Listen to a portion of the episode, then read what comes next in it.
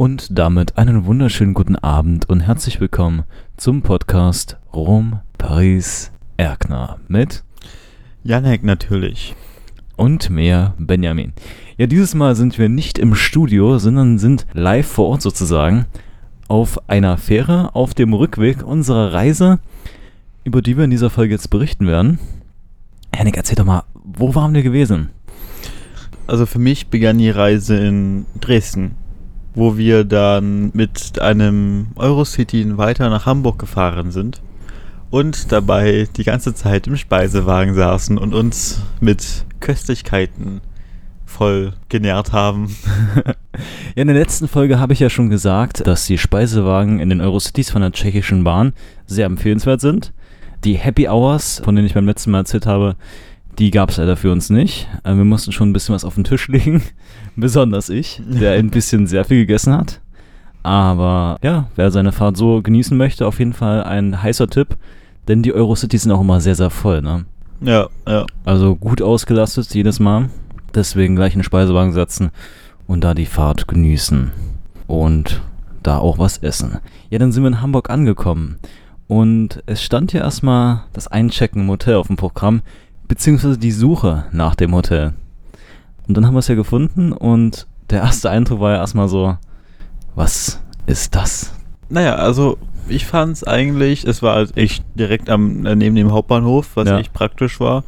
Und es war halt so eher für die jüngere Kundschaft. Nicht zu jung, aber halt so, keine Ahnung, Ja, Studierende. 20, 30, sowas. Es war halt eher so auf hip und fresh gemacht, wie die alten Leute es sagen würden. Weil, also es war halt dann auch ein bisschen interessant, weil nebenan oder gleich im Hoteleingang ging es dann weiter zu so einer Bar, wo dann Musik spielte und so.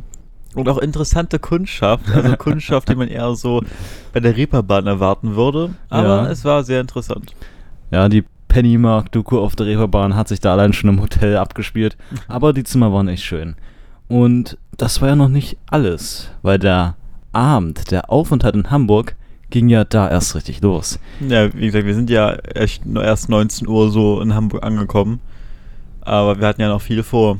Genau. Zum einen haben wir uns die Stadt angeschaut und da kommt der kleine Geheimtipp. Hamburg nachts ist nicht so voll wie Hamburg am Tag. Und viele coole Touri-Locations kann man sich nachts deutlich leerer anschauen. Ich war selber schockiert, ne? wir waren beide echt ein bisschen geflasht, dass Hamburg erstmal komplett leer von Touristen war, wenn es nachts wurde. Gut, also bei mir der erste Flash kam, als wir einfach aus Langeweile, oder nicht Langeweile, aber um Zeit zu sparen, ja, wir in die Hafen City gefahren sind. Und ich war echt überrascht, wie modern und keine Ahnung, wer wie, oh, also da wurde ja alles neu gebaut und das war echt sehr überraschend für mich und ich fand, das war sehr cool dort. Ja, das war auf jeden Fall der erste kleine Punkt, den wir uns angeschaut haben, die Hafen City. In einem Insta-Post habe ich ja schon den Bahnhof Hafen City Universität vorgestellt. Das wäre natürlich der erste kleine Geheimtipp. Und ich habe ja erzählt, da spielt auch immer mal Musik. Aber das haben wir ja leider nicht erlebt, weil wir unter der Woche da waren und da natürlich äh, das nur am Wochenende stattfindet Hm. das nicht gesehen haben. Und von der Hafen City ging es dann weiter zu den Landungsbrücken. Und die Landungsbrücken sind natürlich auch jetzt so die richtige Touri-Location. Da sind ja auch die ganzen Partyboote, die Krabbenbrötchen, Fischstände und so weiter. Und da gibt es natürlich noch einen beliebten Punkt, der aber kostenlos ist. Ich denke, du meinst jetzt den Elbtunnel. Genau, der Elbtunnel. Was war so dein Eindruck vom Elbtunnel? Du hast ihn ja das erste Mal gesehen. Ja, genau. Also ich war überrascht, dass es doch tiefer runterging als erwartet. Aber trotzdem war ich schon beeindruckt, dass, das, dass sie das so dahin gebaut haben. Auch schon, dass es so alt ist. Ja. Ähm, aber es war auch sehr schön, dass es so leer war.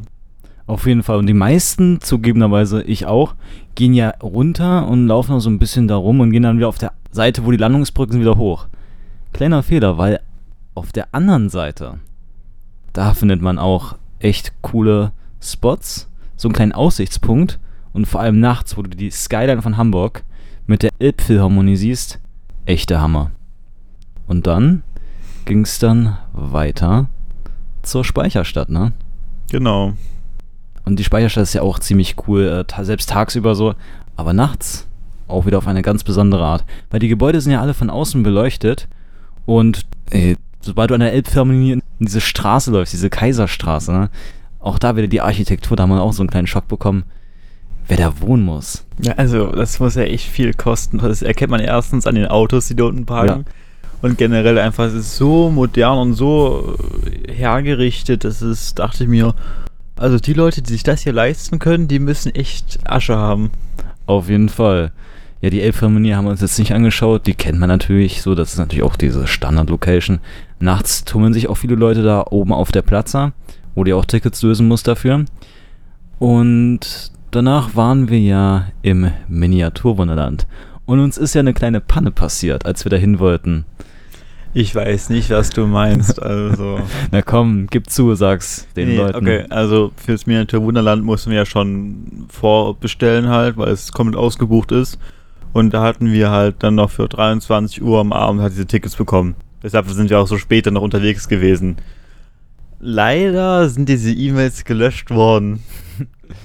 Aber zum Glück hatte ich irgendwo noch diese Bestätigungsnummer von irgendeiner E-Mail da, die ich doch irgendwie einmal verschoben haben muss, die zum Glück dann nicht gelöscht worden ist. Und so konnten wir noch zum Glück an unsere Tickets rankommen. Ja, also die Reservierungsnummer ist bei allen Sachen immer hoch und heilig, weil so kann man sich das Ganze noch ziehen, selbst wenn das im Spam-Ordner läuft. Und bei Miniaturwunderland ist halt echt ein guter Tipp vorzubuchen. Normalerweise reden wir ja immer so über geheime Locations, so ein bisschen mehr, was so abseits von den ganzen Touristenmassen ist. Aber das Miniaturwunderland ist, finde ich, immer eine coole Ausnahme, weil es halt echt cool ist. Allein was sie alles dargestellt haben, ist ja echt krass. Die haben jetzt auch ein paar neue Sachen.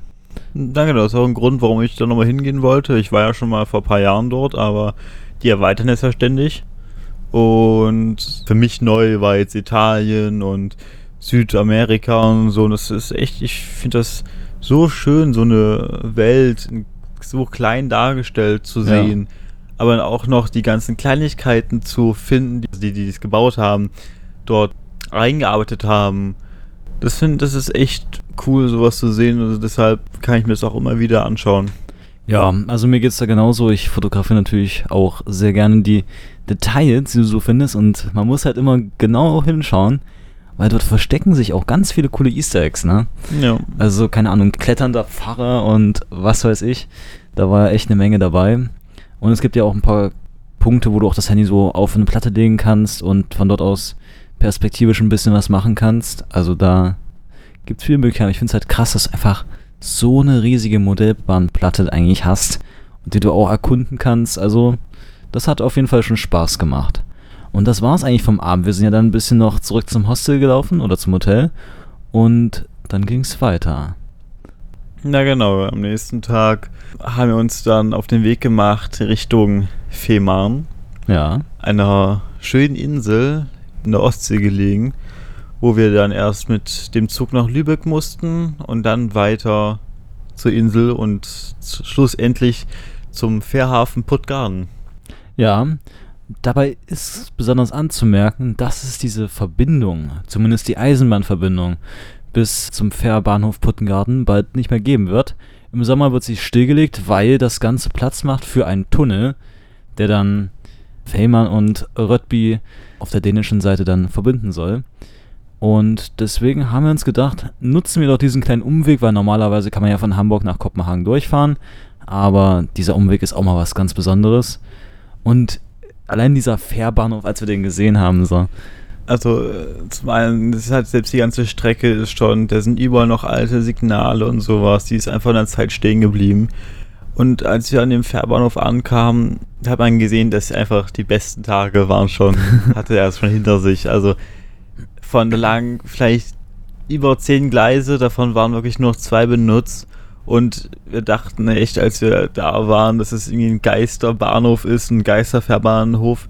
Es war nichts los, es war wirklich so, als wäre nur noch ein Hauch Leben in der ganzen ja. Anlage dort. Also man kann ja mit dem Auto hochfahren und man kann auch zu Fuß gehen. Zu Fuß hat das bei uns 10 Euro gekostet. Also äh, noch recht normale Preise für so eine Fährfahrt. Ja. Und die Fähre hat sich dann natürlich mit Autofahrern langsam gefüllt. Also wir waren nicht die einzigen auf der Fähre. Und dann haben wir uns da schön überteiltes Fähressen geholt. Kleiner Tipp, wenn ihr mit der Fähre fahrt, auf jeden Fall Essen mitnehmen, weil es schon recht teuer ist. Es ist teures, nicht gutes Essen. Es ist teures Schulkantinenessen, aber auf jeden Fall Essen mitnehmen. Ja, die Fährfahrt dauert nicht lange, man ist eigentlich schnell da. Eine Dreiviertelstunde. Dreiviertelstunde und dann sind wir ja in Rödby angekommen und haben uns dann den Weg nach Kopenhagen gebahnt. Zumindest wollten wir das. Wir wollten das. Aber es gab ja schon die ersten Schwierigkeiten dann auf der Fahrt. Naja, der Spannende war ja erstmal vom Fährhafen Rödby überhaupt da wegzukommen. Die Dänen haben die Bahnstrecke schon dahin stillgelegt, weil die schon längst am Arbeiten sind, also an der neuen Strecke arbeiten. Und da fuhr ein Bus. Ja. Aber dafür ein Ticket zu bekommen für diesen Bus, das war eine andere Sache. Also das Dänisch, die haben da irgendwie auch ein Tarifsystem. Es ist ähnlich wie bei uns mit den Verkehrsverbünden. Die haben auch einen Verkehrsverbund und da kann man sich ein Ticket kaufen. Aber natürlich, man hat erstmal eine andere Währung. Naja, die Sache, also als Tipp voraus, wer jetzt in dieser Region da in Dänemark mit den Öffis fahren möchte, bräuchte eigentlich halt diese, so eine App, die es da gibt, halt, das ist von dem Verkehrsverbund. Und man sollte frühzeitig seine Bezahlkarte hinzufügen, weil ich habe das kurz davor gemacht, bevor der Bus kam und die mussten das irgendwie alles autorisieren. Und im Bus selber kannst du keine Fahrkarte kaufen, das heißt, theoretisch, wir hätten nicht mitfahren können. Ja. Dann habe ich aber nochmal den Busfahrer gefragt und da kam dann die Nettigkeit der Dänen und er meinte, wir können einfach mitfahren bis zum Bahnhof. Genau. Allgemein, ich muss sagen, die Menschen, die ich jetzt so in Dänemark getroffen habe, die waren eigentlich alle echt nett und eigentlich alle ziemlich gut gelaunt, eigentlich so. Ja. Also auf jeden Fall sehr freundliche Menschen in Dänemark. Und die meisten können Deutsch, die meisten können Englisch, also viel Dänisch muss man eigentlich nicht lernen. Also sie können alle Englisch, so gut Ja. wie alle. Genau. Und wir haben es geschafft, dann wegzukommen. Wie gesagt, in den Bahnhöfen gibt es dann Ticketautomaten, da kann man die Tickets dann einfach kaufen. Was die Preise angeht, es ist eigentlich, die Normalpreise sind eigentlich ähnlich wie bei uns, halt so um die 10, 20 Euro haben wir pro Person bezahlt, ne? Ne, 20 Euro schon. Genau, die Fahrt. 20 Euro. Also es ist schon hohes Niveau, aber es ist nicht so wie bei uns der Flexpreis, wo man dann 150 Euro bezahlen muss, um irgendwo hinzufahren.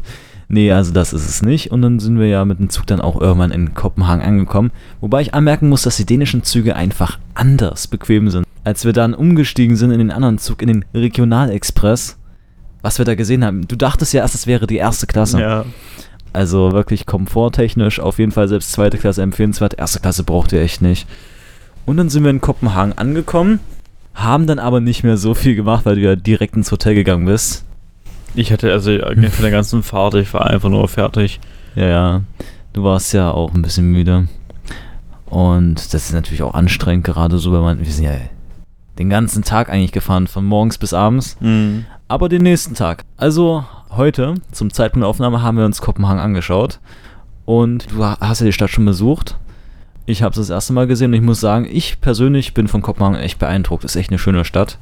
Und auf jeden Fall auch wieder viel zu sehen, viel Touri-Zeug. Gerade jetzt so die Meerjungfrau, ne?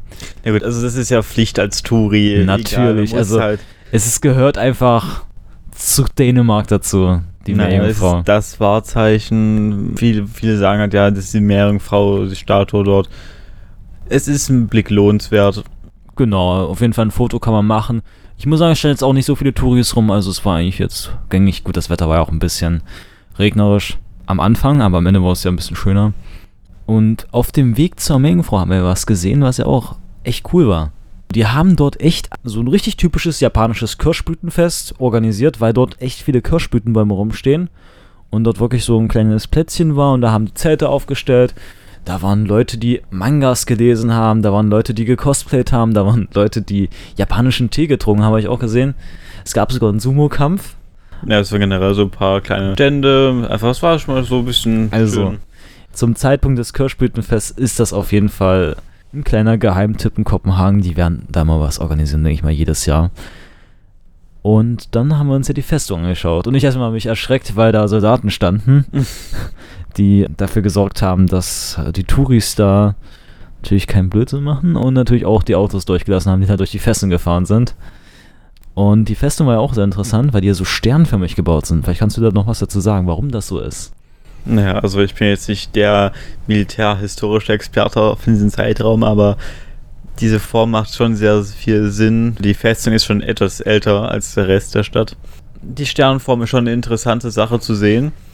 Und es half damals, um ein paar Gegner zu verteidigen, weil durch diese Form man von mehreren Seiten den Gegner beschießen konnte oder abwehren konnte. Genau, und da haben wir uns die Festung angeschaut und sind dann weiter. Und dann haben wir uns ja noch ein bisschen in der Stadt umgesehen. Wie gesagt, wir hatten ja echt eine Menge Zeit zu vertrödeln. und das war vielleicht ein bisschen sehr viel Zeit. Dann sind wir erstmal ein bisschen durch die Metro gefahren und dann wolltest du dir einen Park anschauen. Genau, ne, ich dachte so, okay, wir haben noch echt wirklich viel Zeit. Wir waren davor beim Flughafen, haben uns angeschaut. Und dann sind wir, ja, der Park der Nähe der Metrostation, kann man mal hingehen. Ja, es war ja nicht nur ein Park. Was wir nicht wussten, das war nicht ein gewöhnlicher Park. Das war einfach der botanische Garten der Stadt. Und das haben wir erst später gemerkt, als wir drinnen standen, als da die ganzen Zettelchen bei jeder Pflanze drin waren, als ja. da verschiedenste Pflanzen, die man normalerweise nicht so in Parks sieht, da rumstehen. Also war schön. Und der Eintritt zum Botanischen Garten ist frei. Es gibt so Gewächshäuschen, da bezahlt man ein bisschen was. Ach, Gewächshäuschen ist ja auch eine nette also es war schon ein großes Gewächshaus, was ich, also wer mal da in der Gegend ist und wirklich auch ein bisschen Interesse dafür hat, lohnt sich eigentlich echt. Der Preis ist moderat war dieses beheizte Gewächshaus und dann diese echt interessanten Pflanzen zu sehen, die man einfach sonst so nicht zu Gesicht bekommt. War, war echt cool. War überraschend interessant. Um mal das so ein bisschen zu beschreiben, du gehst in das Gewächshaus rein, kommst in Gewächshaus Nummer 1, schaust es an, gehst in Gewächshaus Nummer 2 und da kannst du ja auch hochgehen und das Ganze von oben beschauen. So eine Art Mini-Baumwipfelfahrt. Im Urwald. Und dann geht's weiter mit dem Schmetterlingshaus. Der Botanische Garten hat auch ein Schmetterlingshaus und das war ja auch ziemlich cool. Ja, also ich dachte erst, keine Ahnung, also ob das wirklich, ob die wirklich so ein Ding haben, dass nicht das einfach so ein Name war. Aber als wir dann drin waren und dann plötzlich von der Tür so ein Schmetterling rumflogen sah, das war echt cool. Also es war jetzt kein riesiger Raum oder sowas, aber halt so schon ein normal großer Raum so und mit ein paar mehr. Und da hast du die Pflanzen gehabt und dann die Schmetterlinge, die da drauf saßen, rumgeflogen sind auch Frösche. Ja. Es war sehr schön, da so einfach auch vom Leben umgeben zu sein. Auf jeden Fall. Und ich finde die Schmetterlinge in den Schmetterlingshäusern immer echt süß, weil die kommen ja manchmal auch dir ein bisschen nah. Einem Kind ist ja ein Schmetterling auch auf die Nase geflogen. Ja. Also es war echt süß und man kann da allgemein auch sehr viele coole Fotos machen.